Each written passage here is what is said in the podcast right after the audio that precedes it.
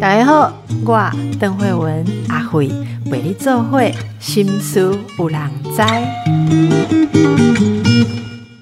大家好，本节目负责介绍给大家任何有益身心的东西，都算我们的主题哈。今天这个不错，这个我觉得我很喜欢哈。诶，森林疗愈力。森林疗愈力啊！哎，我今天就因为在看这个访谈才知道，哎，森林我们说 forest，forest，有时候没有想过说它英文可以拆成 for rest 哦，就是让人休息的。所以大家可以到森林里面来疗愈自己。我们请到谁呢？这个是专家中的专家哦，这是台大森林环资系的于嘉宾副教授于老师，你好。你好，主持人好，各位听众大家好，我是森林系于嘉宾。你知道吗？一看到于老师哦，就觉得应该要走出户外。他的这个整个样子，我说啊，于老师你的样子啊，肤色啊，是不是常常在在这个带大家去森林哦？那我们今天就来问问，森林疗愈力是您的最新著作，好，介绍一下这里面想带给大家什么？OK，好，谢谢这个邓医师哈。呃，森林疗愈力这本书大概是我累积呃将近十年啊，这个读 paper，然后做研究，然后世界各地参访的一些经验的集结啦。然后那呃，这里面其实主要这本书是想要打破同温层的，因为呃，透过自然环境得到健康这件事情，哎，我的身边朋友好像大家都知道。可是有一次我去跟其他的。一些教授老师在讲这些事情的时候，他们很惊讶，就觉得哇，这个东西太棒了，你一定要让大家知道。然后这个东西可以写什么 Science Nature 的 paper，然后我就想说，鬼啦，这个 真的啊，真的啊，你知道吗？以本科精神科来讲的话，现在这个是最有前途的主题之一呀。哦，对啊，其实呃，像这个透过自然环境对健康是有帮助这件事情，我像台湾比较少人知道，可是像在国外。呃，我在国外念休闲研究、休闲的博士班的时候，像早期一些退伍军人的 PTSD 症状，其实他们都透过户外休闲活动来改善的。然后呢，像日本，然后像这个德国，他们基本上心理智商领域相关的方面，其实他们不会把个案呃只放在办公室里面对谈，他们可以带带患者到森林里面，其实他们就更愿意把一些心里面的东西。倾吐出来，其实这样子对于个案跟医师的关系，其实会比较有帮助。好，嗯，所以其实呃，这个自然环境对人的健康是有很多帮助的，可是不见得大家都知道。然后我每次去演讲的时候，其实其实呃，大家都觉得很有兴趣。然后后来我就想说啊。我我也不可能这个天每天都都去演讲，所以我后来就想说，也在这个出版社的帮助下，然后我就写了一本书，然后想说透过这样子的这个管道，透过书这样的管道分享给大家。所以这个起心动念是这样子。那这本书里面基本上，呃，这个我觉得比较重要的部分就是告诉大家接接触自然环境，哈，对大家的健康有什么样的帮助，包含心血管系统。免疫系统、神经系统，还有心理健康，好，然后那这一些的研究呢，在世界各国的应用是什么？像这个德国，它可以用在像先进国国家，最早以前德国已经用在它的医疗体系当中了。然后现在美国、英国、呃呃苏格兰等地，它其实可以开自然处方签。好，然后像日本，它其实有一个，他用森林疗愈来振兴山村，变成一个保健旅游的活动。那韩国是一个相当高压的呃这个国家，然后它的社会其实呃民众压力非常大，他们也透过这样子的呃他们叫山林治愈员的方式来协助民众，从出生到死亡都可以从自然环境中、从森林中得到福祉。所以我想要分享呃这本书里面就是分享这些研究还有各国的范例呢，呃给一般的民众知道。我觉得主要的 target audience 会是这个。呃，对森林疗愈有兴趣的学生跟学者啦，然后我觉得另外一部分其实是想要跟这个呃医界的人，然后政策的人能够沟通。其实台湾花了很多的钱在这一个呃健保还有这个长照上面，我觉得台湾现在需要短照，就说老人家或者是乐龄族或者一般民众在还是健康的时候。你要维持他的健康。上个月女王过世，她不是呃，哎，卧床一是被称为是短照的模范，对，几乎没有照到，对，没有他不用照到，他卧床一天然后就走了。这个就一路玩到挂，那个无疾而终。那其实人生这样其实是最开心的状态。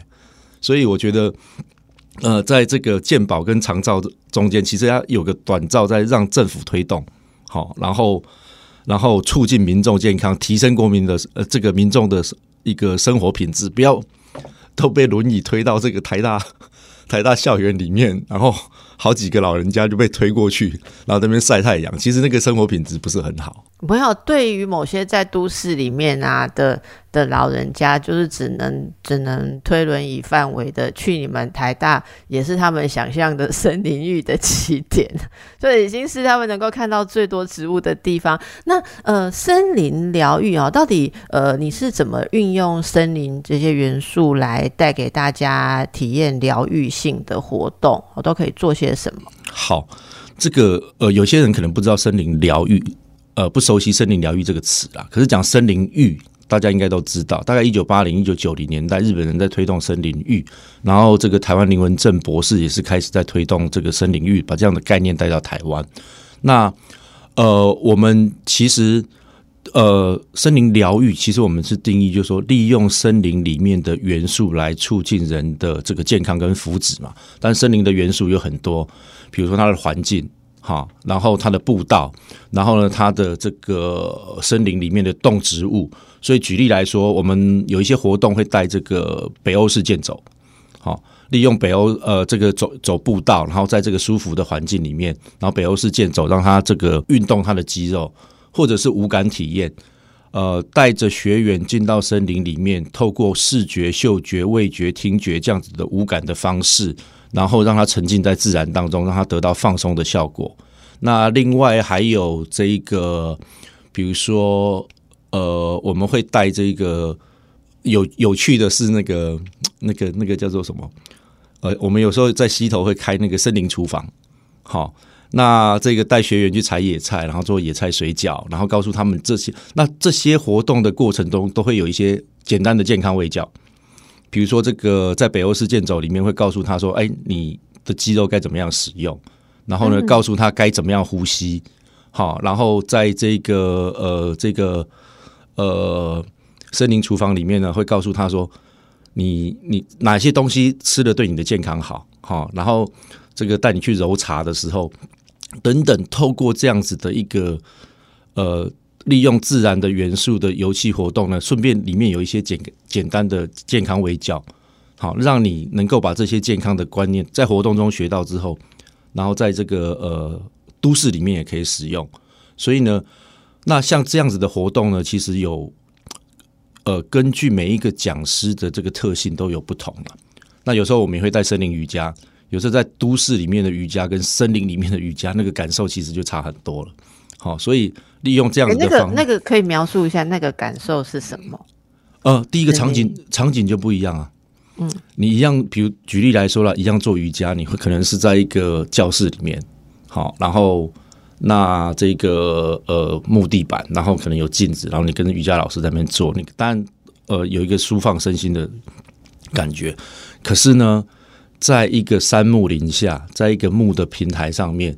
然后那个温温度是呃这个很凉爽的，然后呢那个空气中有植物的气味，阳光透过这个呃林下洒下来，然后你跟这个讲师一起在这个林下做这个活动，好，然后我觉得那个其实你的第一个你的心情就会愉快，然后你的愉快呢其实。你的愉快呢，然后再再搭配上这样子这种瑜瑜伽就这样子慢呃轻松，然后慢慢的这样子的活动呢，其实我觉得那个效果是加成上去的。嗯，所以那个五感，就你刚刚提到五感，甚至有六感的不止哈，就是那个元素是自然。那那如果说。我我们好奇，因为这现在很多人在研究。以前大家都说分多金啊，分多金就是就去了森林就要是大口的吸，真的是这些只有呼吸的呃这些元素吗？那它到底是透过什么来来改变，让我们有那种不一样的感觉？我也我也觉得在这个像去溪头，我就去溪头待着。那溪头现在真的很多人，尤其是你走到某个区域，那个就是可以野餐啊，还有什么吊床的区域，你真的看到很多老人家哦，就在那边，然后有各式各样啊，就跟天地合一的动作都有这样子哦，就是在那个在那边自己做自己舒服的姿势，或就躺在那边。所以大家这么喜欢在那边，一定是有某种感觉，对不对？好，那这个感觉在在科学上是它到到底透过什么来改变我们？OK，我我觉得这个有很多种说法啦。然后，那我觉得进到森林里面，第一个会让大家感受到的是温度了。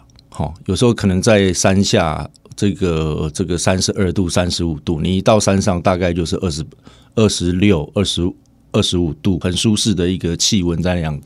就像你进冷气房一样，你那个焦躁烦闷的心情就会马上去掉，马上去掉。对对。然后，那第二个就是说，相较于都市环境起来，这个都市里面可能有这个噪音啊，然后空气污染啊。可是，在山上基本上是没有这些东西的，那个空气很清新、很凉爽，然后呃，这个气味很舒服。我觉得这个这个就已经让人家又又到了另外一个层次了。好，那再来就是说。你那个视觉还有听觉，其实你看到从景观的角度来看，这个你看这个绿色的环境、自然的环境，基本上会会让你的这个呃脑袋的那个阿法波，其实那个比较放松的波，其实会产生出来。所以呢，你在自然环境里面，就是不由自主的的这个，就是你会融入这个环境，然后你你就会觉得身心愉快。那这背后其实有很多这个原因呐。有些人讲就是说那个自然消减理论，哈，人是自然的一部分，所以呢，你在自然环境中，你的压力自然就消减了。然后另外一个就是注意力恢复，哈，人这一个呃，因为在都市环境里面，你常常需要用强迫自己的注意力专心看一些东西，专心理解一些东西，在山上其实不用，好，所以你的那个注意力就恢复。你说到这个，我认为我们应该规划一些山区哦，真的不要有 WiFi。你知道我上个月在溪头的时候，那真的是真的觉得完全舒压的时候啊，讯息还是掉了，工作伙伴还是在催东西，我就很想跟人家讲说这里没有办法传。他说你在骗笑，你在哪里？溪头 WiFi 很好，好，这是所以，我我觉得你刚刚讲的这个，这个我们大家都有体会过。那台湾，我觉得台湾其实森林就是台湾人的保障。好像我们是一个就是很容易青山的地方，对不对？像我像你说，即便是台北好了，你真的是可以二十分钟内就到阳明山，或者更不要说如果是呃其他的一些一些，如果只是步道或或者是小的这个山山坡这么容易使用的，那你会推荐大家哦？你觉得台湾现在有哪些地方是真的要比较投入这样森林感的？哈，有哪些地方是很推荐的？嗯，我先讲说，这样这个其实台湾人蛮幸运的啦。你大概四个小时之内可以到台湾各个地方，然后大概三十分钟、四十分钟之内你可以到到一个山区啦。其实都呃，这个可及性相当高，不像在国外有可能要开三四个小时的车才能到山上去玩。好，然后那呃。当然不是所有的森林都适合做森林疗愈，有一些地方它那个海拔高度太高，好，然后那个上去可能会有高山症，或者是步道太太太这个太崎岖，那个其实不太适合做森林疗愈或者森林浴的体验。那一般来说，像是政府有在经营管理的，比如说像林务局的十八个森林游乐区，然后像是刚刚讲到溪头，哈，中彰头地区老人家最喜欢去的地方。或者是县市政府经营管理的郊山，只要它在安全无虞之下，其实都可以做一些森林疗愈的活动。所以有十八个，目前有十八。对对，呃，有十八个森林游乐区。那目前有三个地方是在这个做主力的一个呃推广，然后呃里面都会办一些这个森林疗愈的活动。好，然后像溪头，我们也是常常里面有一些森林讲堂。然后早上是可能医生啊，或者是一些这个其他专业的人来呃告诉大家怎么样促进健康。然后下午就是一个体验的活动。好，那我觉得呃很多地方都可以做。然后接下来就变成说有一些软体活动适不适合在里面带？因为像这个邓医师刚才讲到，就是说有些人基本上在山上他不容易放松。好，他不见得能够很投入、很融入自然，所以这时候我们就变成要有一些课程是用森林疗愈师的方式，然后来协助他们呃体验跟融入自然。所以大家可以就近的好。看一下大家适合可以去的地方，可以开始去体验。那也可以从这个书里面哦，我们的书里面，其实这本书诶看了之后，大家就非常的心动诶，因为这里面是第一个有先进国家，还有台湾森林疗愈的整个缘起发展哦，还有未来的这个愿景啦，而且还有图片搭配文字。您本来就有在脸书上面做持续的分享。对吗？嗯，对。所以有很多人是你那个连友，然后就是你们会这样一起出团，或者去那个森林里面做疗愈，这样会像我们在影片里面看到，你们会一群人，然后就穿着舒适的衣服，然后在那边那个吸收天地精华，这样。我们会办这样的活动了，我们会办这样的活动，然后当然不见得是每一场都是我去，我们得要分工，然后有很多不同的这个讲师会去做这样的事情。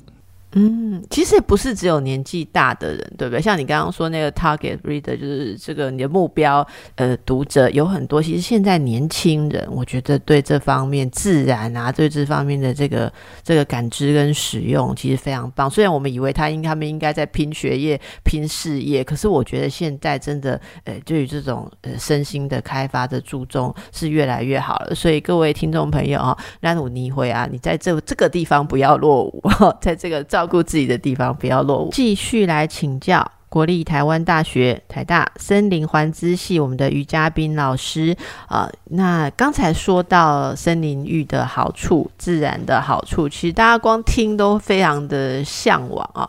嗯，你提到说你先前也常去日本，会去看他们的森林疗愈步道，你发现他们在设计上有很多的巧思哦。诶，我们其实就是走，说真的，反正反正感感觉就是政府给我们什么步道，我们就走什。什么步道啊？哎，但是每个地方的步道不太一样。我们个人心目中会发展出说我喜欢的 top ten，跟我最厌恶的的十个哈，我最痛恨的步道了。这个有机会可以大家可以分享。那到底这个步道是有什么巧思，有什么艺术在里面？OK，好，呃，其实像森林浴这件事情是日本人最早讲的嘛。然后那后来大概两千年左右，他们就做了很多研究。那接着这些研究，他就希望它变成一个能够推行的一个，在在这个国家里面推行的一个一个呃政策也好，也是或者是一个呃旅游的事业也好啦，然后健康促进的事业也好，所以呢，他们就有这个森林疗愈基地这样子的概念。好，那森林疗愈基地里面，它要有一个认证的步道，然后呢，还要经过这个社区的同意，然后还要一些科学研究。那像这个认证的步道，基本上他们也有一些规范。我觉得这个就跟他们的一个民族性有关系啦。这个日本人他是比较这个龟毛的，我们讲 匠人性格哈，我们讲匠人性格，然后然后他们也比较注重美学的。所以呢，像我们去这个奥多摩这个地方去做森林疗愈的体验的时候，其实它这个这个步道都靠着这个森林非常近，好。那因为是森林疗愈，所以其实就刚刚像刚刚主持人讲到，这个这个导游就跟我讲说，这个步道只能呃，我们有规定，只能一点二到一点五，然后呢，这个不能太宽，也不能太窄。那不能太窄，我可以理解哈。那不能太宽，那是什么意思？后来他就太宽就没有走在森林里面的感觉，应该改了呀。对对对对，所以所以当下我就觉得说。这个我一般来说，我们不会有这么样深层的这个思维或者是想法，到那个地方说啊太宽，其实太宽太窄，我们就觉得在森林里面就照走就对了嘛。可是呢，他们就非常注意这种小细节，甚至有一些指示牌啦或怎么样，它都有它的一个美学设计的一个概念在这中间，所以他们就很注重一个人在这个森林里面所有走过的体验。我举个例子来说。对，所以他们的想法是这样子，他们已经把这个东西当成一个体验经济、体验过程的一部分，而不是单纯说你走在这边是运动。举个例子来说，如果这个台湾有很多地方早期是因为简单方便，所以那个步道就是水泥上去，然后那个扶手，大家可以常常看到那个扶手是那种水泥灌的，然后做的像木头的样子的那种扶手。好，那当然那个它就是一个纯粹功能性的东西在那边啊。好，让你呃防止你掉下去，或者是你扶着，然后安全。可是那个美感上面，基本上那个就差很多了。那个他们那个森林疗愈基地就弄得很舒适。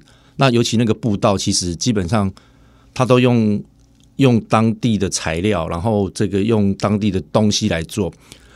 呃，举个例子来说，我们另外到一个快园村，它那个步道除了刚刚讲到那个宽度之外，那因为快园村它顾名思义，它那个这个地方是产很多块木的，那剩下的块木屑，它就铺在那个步道上面，然后那个边走很舒服，哎，脚踩下去是软软的，然后还有那个那个那个块木的那个香气在那样子，然后你就走走走走走，然后它那个沿途的扶手是这个块木做的，所以那个感受感受是完全不一样的，它就很着重你在这个步道里面的经验，然后用当地的素材去做这些事情，所以。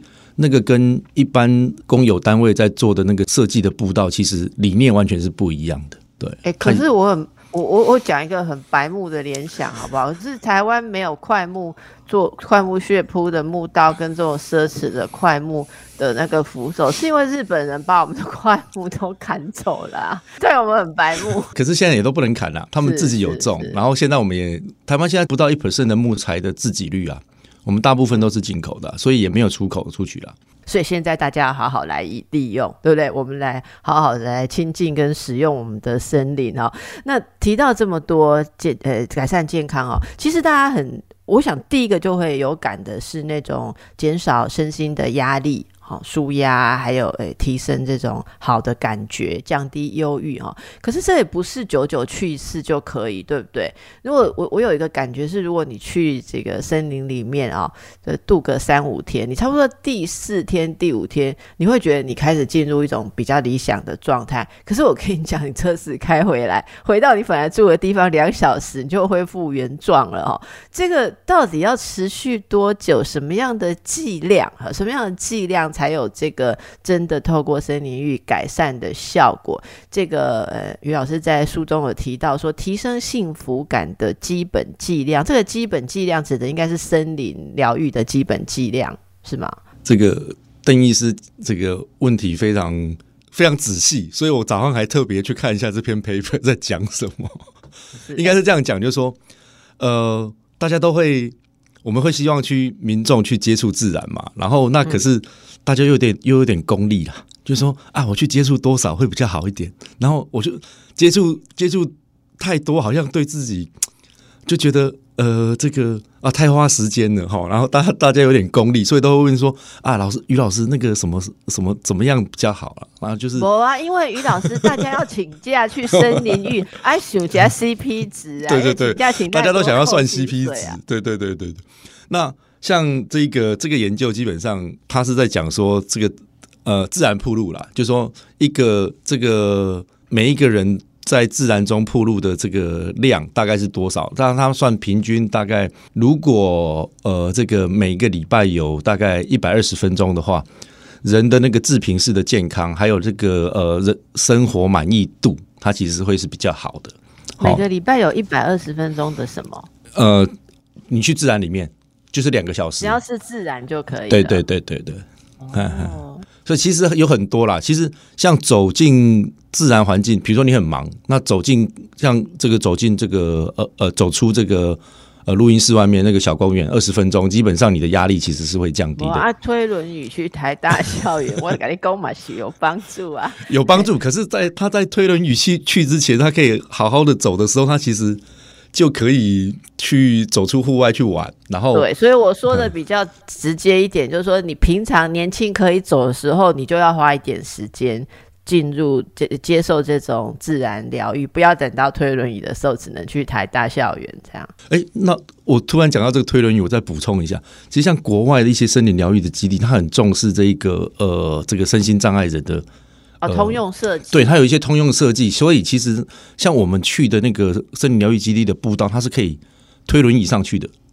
它甚至有那个轮椅的接送平台，让你从一个山头到另外一个山头。嗯嗯嗯。哎，所以它其实因为它目的就是要让可能乐龄啊或者身心障碍的人能够接触呃这个自然环境，所以它的那个它的那个规划设计其实是非常亲近这个轮椅族，所以这个在这些老人家如果是在日本的话，他不见得就是在这个东大里面这样都会被推来推去，他可能他可以到这个疗愈基地里面，好，然后那那个那个步道基本上都是相当平缓，像韩国也是。像我们去的那个韩国的那个森林山林治愈园那个步道，它有一些步道是比较难的。看，可是有一些步道基本上是相当舒适，然后轮椅推着就可以上去的，所以也能够让他们这个呃呃这些族群的这个对于自然环境的可及性其实是相当高的。您觉得这方面台湾的呃这些森林呃游乐区呃也处理的如何？哦，台湾有一些步道是可以这样做到的，至少像我知道这个呃林务局，它有一些有一些森林游乐区，它有一些它不可能全部都做到这个通用设计啦。那不过至少有一些地方它是轮椅可以推一小段的。然后像阳明山，我记得那个二子坪那边，基本上有一段也是这个轮椅可以推得到的。好，然后对，所以慢慢的有往这样子发展。所以大家其实可以试着询问，或者说，呃，要查询一下。有很多长者不太敢往这边走，或者说带长者出去，大家有时候很焦虑，觉得说，哎，这个步道如果我不熟的话，我真的不太清楚，说等一下后面会怎么样。好，那呃，其实大家如果有带带过父母亲、带过老人家，想要带他这个去森林走走，哈，像我自己最大的困扰就是我自己要一定要先去试过、熟悉过，不然你就不知道下车，然后妈妈说。啊，这北起里爱寡固哈，我龟 cat 哈，他说嗯，可能就一段吧，因为看起来远远看起来那边好像是平的，结果你看的永远都不一样，说爬上去是无止境的楼梯，而且老人家要下来还更困难。好，所以我我我真的觉得我们大家也其实可以多使用这个的话，也可以有一些回馈。好，例如说不同的身心状态的人在通用设计上面，好有什么样的回馈，可以让这些可以做得更好。好，那据说啊，这个呃。台台大的森林环资系，你们的全名叫做森林环境暨资源学系。之前有跟台湾科学教育馆，还有呃，这个这是台大医学院的职能治疗学系啊，还有是脑与心智研究所哈。然后好像有研究过，这个大家觉得很好玩，这个大脑健检评估哈，然后探讨说不同的活动方案啊，包括森林疗愈啊、高龄体适能的各种呃活动。对于长者认知功能是呃，好像研究有改善，可以可以有会有改善跟长期的影响。这个你知道，我们听众朋友很关心呢。我们说哇，这么愉快来去森林疗愈或做一些体适能活动，还可以维持认知功能哦，不会变老变笨这样。哎，这个方面现在大家是可以寄望的吗？这个研究其实现在还在进行中了。然后，那这个最早其实是我们自己在。前几年吧，做一个研究就发现，这个森连三天两夜的森林疗愈体验可以提升长者的创意。好，那你知道那个创意是一个高阶的一个认知功能的复杂的表现，然后就觉得哎相当有趣。然后后来呢，那我认识这个像是这个脑心所台大医学院脑心所的吴老师，然后还有职能治疗的毛老师。那那时候我们就是想说，他们各有各他们的专长啦。那我这边，所以我们就。这个研究基本上是针对这个乐龄族群，大概六十五岁以上。那这个六十五岁以上人其实开始慢慢的退化，那常常发现的现象就是说，这个呃记忆力变差，好，其实认知功能的衰退，记忆力变差啦。然后你很多生活上没办法自理。那台湾走入高龄化社会以后，这个族群其实相当庞大。如果是不是我们在想说，是不是可以透过一些方式，一些介入的方式能够让他们延缓老化，延缓这些这个失智失能。那其实这个对国家的一些，呃，对一般的家庭，对一般的社会，其实都会有帮助。所以我们在做的事情就是说，好吧，我们这三个老师每一组提供两呃两种不同的这个呃介入。好，我这一组就是提提供高龄体适能，还有森林疗愈活动。那这个十二周的森林疗愈活动，然后。前侧、后侧，然后扫他们呃 MRI 扫他们脑部，然后这个看他们的这个呃脑波的反应用 EEG，然后还有认知功能的检测。这个，所以我简单的讲，我们叫做大脑健检呐。好，然后前测、后测之后，然后发，然后看看他们这些的一些指标有什么样的改善。那我们上个呃上个月已经把第一期收完了，其实发现哎相当有趣，就是说这一些长者的那个远距联想力那个创意部分分数这个提升非常多。那细节我们还在查，因为相对来说那个题目。我们学生就说：“哎，呃，助理就说：哎，这个题目其实有点难哎，为什么这些长者这个哇后测的分数这个提升五分左右？所以呢，这个这个就是一个相当有趣的一个实证的研究。那我们这个计划会三年，然后到后年的八月，那所以这个个案其实一直在收，一直在跑这样子。”其其实这个很有趣哦，为什么也要要介绍给听众朋友？就是第一个就是我们听众朋友里面有刚刚你开玩笑说这个算得很仔细哦，是花花这个时间，诶，有时候年纪到。年纪到一定程度，对花时间做什么也不得不计较啦，因为剩下时间没有很多嘛，哈，要做更有效的吧。如果你跟我说海上活动更有效，延年益寿，我可能扣你可以海上活动哈，水上活动还是呃这森林活动，所以大家还是对这个有兴趣啊。不过我个人是觉得，你觉得这个东西对你有没有好处，你去试，你自己其实非常的清楚。可是研究不能不做，因为没有研究，你没有办法就是说服。例如说，如果要用到公家资源。的话，我们要用更多的呃呃大家的税金啊，哈，用到这个公款，还要去改善或是去建设这些东西。例如说，我们要做出更多的通用设计的呃步道啦，哦，有的有的要接驳的电梯呀，还是把一个地方重新再重整，把以前丑丑的水泥呃步道再改变，还是怎么样？为了维持生态，你要再投资多少？还有当地居民可能需要一些什么样的补助方案或什么的，要用到钱的时候，你就很需要。教授们这些这些证据啊，好，这样大家才能够真的去使用。可是大家真的会自己去体验，你就知道你适合什么。好，我们让大家休息一下，计划一下你每周的这两个小时要用在哪里呢？请教一下老师哦，我们有看到一些像是呃呼吸，这个很吸引人哦，深知呼吸哦。光听起来就觉得，哎，全身都很好。这样，深知呼吸是什么？现在大家在学习，然后在推动的。OK，那个其实这个学那个《鬼灭之刃》的啦，不是什么言之呼吸、水之呼吸吗？然后呢，就觉得，哎，是不是要想一个这个响亮的名称，大家比较容易记得哈？那其实人的这个呼吸法大概分两种，一个是腹式呼吸，一个是胸式呼吸啦。那胸式呼吸就是一般大家在呼吸，大部分是用肺嘛。那腹式呼吸就是基本上其实是把气一直吸到这个腹部去，然后让肚子，你就想象肚子是一个这个小气球，你把它灌满。那呃，在这样的状态下呢，这个你的内脏其实很横膈，它其实是会运动的。然后呢，那你这样子呼吸的方式，用腹式呼吸的方式呢，这个呃，其实能够。提升你的副交感神经的活性，所以腹式呼吸对呃医这个高血压患者，医生第一个教他的一个实际在操作让他降低血压的方式，其实就是用呼腹式呼吸的方法。那其实我们在讲这个深支呼吸，其实就等于腹式呼吸啦。所以我们在山上有时候带一些活动的时候，比如说他要健走，他要无感体验，其实走一走其实会累，这时候我们就会教他这个深支呼吸，也就是腹式呼吸法，在森林里面。你好好的这个用深支呼吸吸收这个呃自然的空气，自然清新的空气，然后呢，那让这样子的方式呢，让你放松，然后也吸让你吸进这样子好的空气。那你也可以想想象，就是说把这个这样子的呼吸法带到山下的时候，你压力很大的时候，你就可以透过这样子的呼吸方式来让你降低压力。所以呢，这个。深支呼吸，这个听起来很迷人，然后我们就会把这样子的活活动呢，呃，这个穿插一些让你健康的方式的一些味教，然后一些呃，然后让你可以带到山下去，好，让这个健康效果从山上一直到山下，哎，所以我们的这个理念跟想法是这样子的。我觉得大家其实呃都说知道，可是你真的问有在操作而且持之有恒的人，那就不多了。是啊，是啊，所以其实。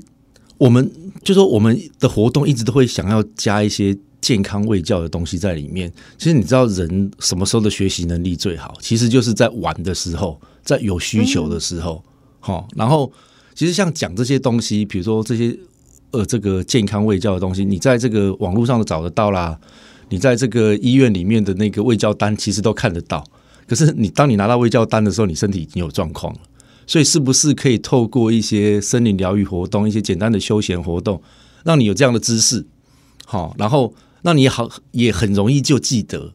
那这个记得你就会呃记记了以后，你以后就会去用，好，这个有用才会有效果，好，所以我们都是透过这样子的活动去教导一些这样的东西出来。对，是是。那老师你自己过着什么样的生活？你是每天都会去森林里，然后上完课做完研究，然后每天都做深知呼其实我们很好奇，耶，所以总觉得你们过着神仙一般的生活，这样。啊，这个问题非常好。这个大家都以为老师的生活很舒服，其实我我们认我们没有觉得老师很舒，我们认为森林系的老师的生活像神仙一样。好了，我应该这样讲，就是说，呃，像我们学休闲的人哈，自己在笑的是。你学休闲，然后不做休闲的，对，那所以其实我也希望过着神仙般的生活啦。可是当然就不是这样子。那每天还是上课啦，做研究啦，然后偶尔有需要才呃，这个带学生上山，然后去做一些体验活动，或者说做一些课程活动。那可是其实老实说，做那些课程活动的时候。学员跟老师的那个心态是不一样的，学员可能是来体验的，老师其实心理压力是负担蛮大的。因为你就在工作，我是在工作，对我是在工作，然后又在山上，可能会担心他们的安危等等之类的。所以呢，老实说。即便在山上，我也我也是那种不能放松的那一种啊。所以在大家都一样，就像大家想象，精神科医师都没压力，那也不压力。我镜头在录音吗？哈，来宾有没有讲出我们要听的东西？我有压力啊？怎么会没有压力？哈，这个都是大家的一种想象。那所以，如果大家听到这里，你觉得你现在压力很大？哈，其实我们都一样，大家都感同身受，互相安慰。但是我们要有一个期望，哎，有空的时候尽量去做一些有益身心的。活动哈，最后要问一下，哎，这个活动它当然是非常美好，所以大家都想要做。但是你缺乏知识的话，也有可能有在某些地方有危险。您刚刚说带学生啊，学生好高兴哦，今天要去体验，可是老师却要小心他们的安危，所以还是有安危这件事喽。可不可以提醒大家，现在民众，尤其是这两年疫情，我觉得爬山就或者所谓。践行啦，哈，步道爬山就是践行的人口变得很多。以前有一些其实你你去没什么人的步道，现在就是连那个什么 Google Map 都说繁忙拥挤。哎，拜托你查山上的步道繁忙拥挤呢，不是忠孝东路或者是闹区啊，繁忙拥挤。有没有什么老师要提醒大家，如果开始要呃使用这些森林啊，哈，那那我们要注意些什么安危？OK，我我觉得这个呃。其实非常好，其实也要跟听众提醒一下，就山上不见得就是都市环境跟山上不一样。好，山上其实大家在都市里面生活习惯了，其实好像觉得很多事情都很方便，在山上其实没有这么方便。然后那很多事情都要小心的。那我觉得走入山里面，第一件事情你要知道说你自己的身体状况适不适合。好，你有高血压，可能要有药的，或者是怎么样的？其实你自己要评估一下你自己的体能。第二个你要做的事情就是说，在山下的天气跟山上的天气其实是不太一样的。好，那这个你要去看一下，就是说山上的温度是多少？你要足够有自己足够的那个热量，还有足够的衣物，然后来照顾自己，来照照顾好自己。然后呢，我觉得你出发前其实要提醒。呃，这个要让别人知道，最好是跟人家同行，或者是至少要让别人知道。然后呢，那我会建议就是说，如果呃对山林不是很熟悉的人，其实你一开始应该去走那个呃政府单位，比如说像县市政府的郊山，然后林务局的这个森林游乐区，或者是像溪头这样子的地方，有良好的经营管理，它那个步道，然后它甚至有这个医疗站等等之类的，所以呢，那个你会相对安全一点。再来的话，可能就是你的这个服装，好，你的鞋子要穿适合的。其实那个不见得，呃，上山有时候运动鞋不见得适合爬山，那个底可能比较软，然后你会滑倒，然后滑倒你可能会受伤啊，这个等等之类的一些意外的伤害。然后那这个。呃，裤子、衣服，然后都要保暖的。然后另外一个比较重要是，比如说像这些事情，有一些意外的事情发生的时候，第一个你要冷静，好，那冷静下来去思考，说你该怎么样做才好。那第一件事情你要做的是，确保你的手机是有电的，然后要带一个那个随身的行动电源。那行动电源最好用个那个塑胶袋包起来防潮。那当你手机有电，能够跟外界通讯的时候，其实这是跟对自己安全一个很大的确保了。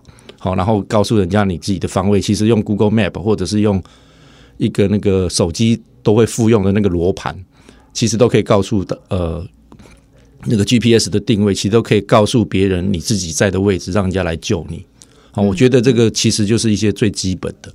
那如果身体状况不好的话，你就是就就走啦，就下次再来这样就好了。所以其实会有很多的一些小细节。那这些细节基本上我在我的书后面有一个小册子，其实都有跟大家说明跟介绍，可以去参考一下。安全是自己的，哈，我觉得在台湾这个开放山林，然后让这个向山林致敬这件事情，这个政策公开呃这个推广之后，其实有越来越多的人愿意走进山林。可是里面有一件事情，其实要一直要跟大家提醒的是，风险是自己的，命是自己，健康是自己的，所以不能都依靠别人来做这些事情。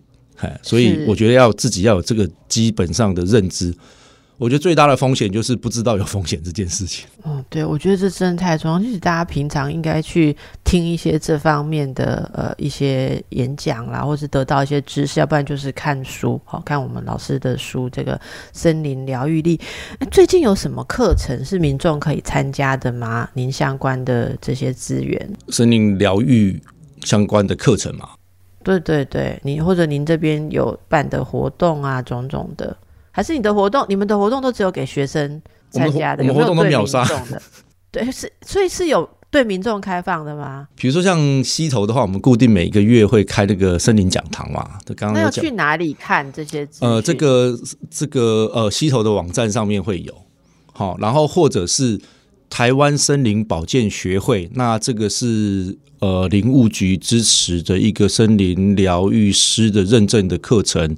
然后呢，那里面有一些学员的认证课程是，或者是户外体验的课程呢，基本上都会公告在上面。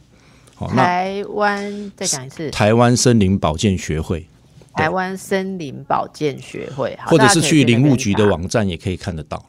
哦，所以像您刚刚讲溪头，就是在这个溪头的官方网站，其实相关的活动有开课的时候，大家就可以找得到。哈，好了，本来就秒杀了，我这个也是白播报的，因为 反正就还是秒杀，那就看有没有更多的人投入。然后我相信也有很多人很会想要成为森林疗愈师。好，也我很多精神科的同事。也我往这边在学习耶，好好的，那么很好的资讯分享给大家，非常感谢我们于嘉宾好副教授来跟我们分享啊，大家也多看看这方面的资讯啊，从于老师的书《森林疗愈力》哦，是一个很棒的开始，祝福大家，也谢谢老师，谢谢。